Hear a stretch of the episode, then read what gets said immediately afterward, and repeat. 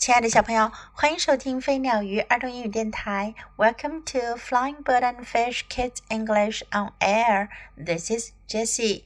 今天 Jessie 老师继续为你带来一个朱乐的故事。Jules rides his bike. 朱乐骑自行车。Do you have a bike? 你有自行车吗？Do you like to ride a bike? 你喜欢骑自行车吗？我们来听听今天的故事吧。Jules has a new bike。朱乐有新自行车了。A beautiful red bike with a light, a honk, and thick tires。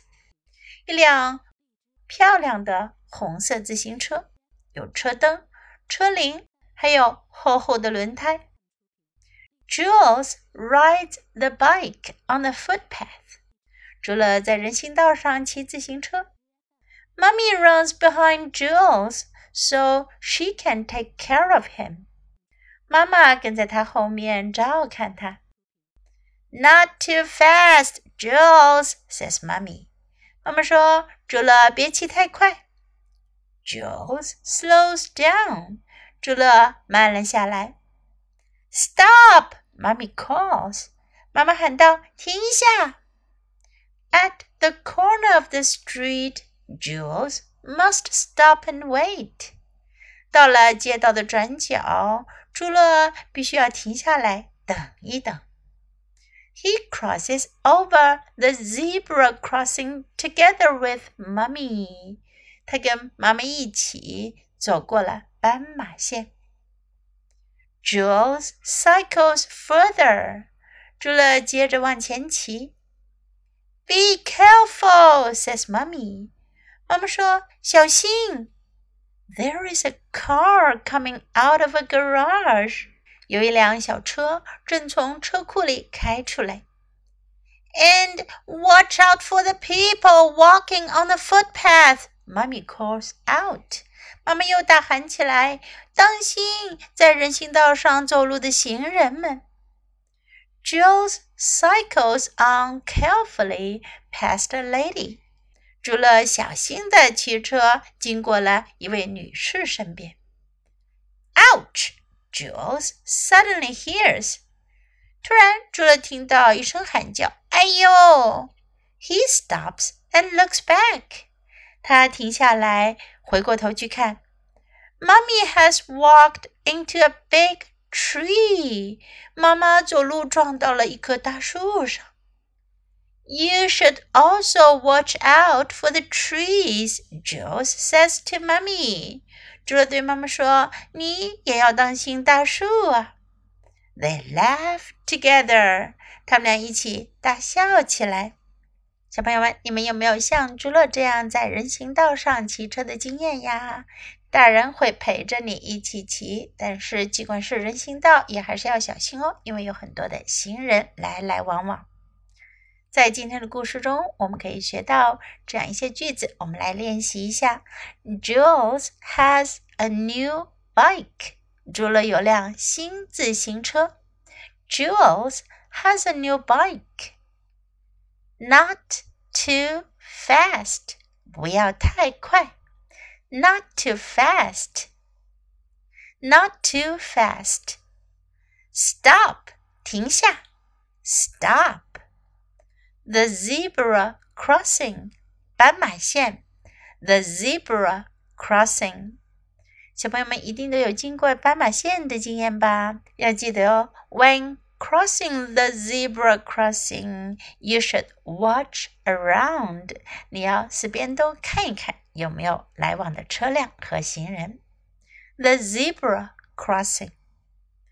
Be careful. 小心。Be careful. Watch out for the people. 当心撞到人。 Watch out 是小心的意思，后面加上一个 for 就是小心撞到什么东西，或者小心有什么东西要过来了。Watch out for the people.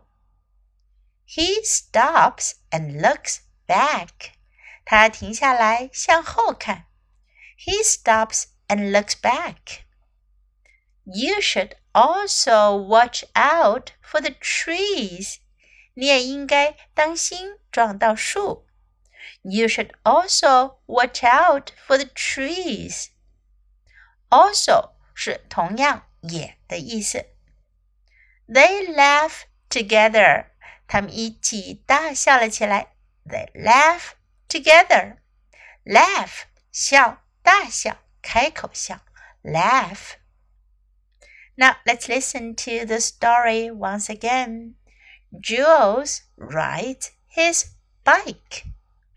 Jules has a new bike, a beautiful red bike with a light, a honk, and thick tires. Jules rides the bike on the footpath.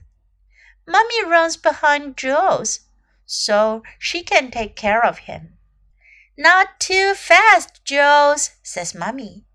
Jules slows down. Stop, Mummy calls. At the corner of the street, Jules must stop and wait. He crosses over the zebra crossing together with Mummy. Jules cycles further. Be careful, says Mummy. There is a car coming out of a garage. Watch out for the people walking on the footpath, Mummy calls out. Jules cycles on carefully past a lady. Ouch! Jules suddenly hears. He stops and looks back. Mummy has walked into a big tree. You should also watch out for the trees, Jules said to Mummy. They laugh together.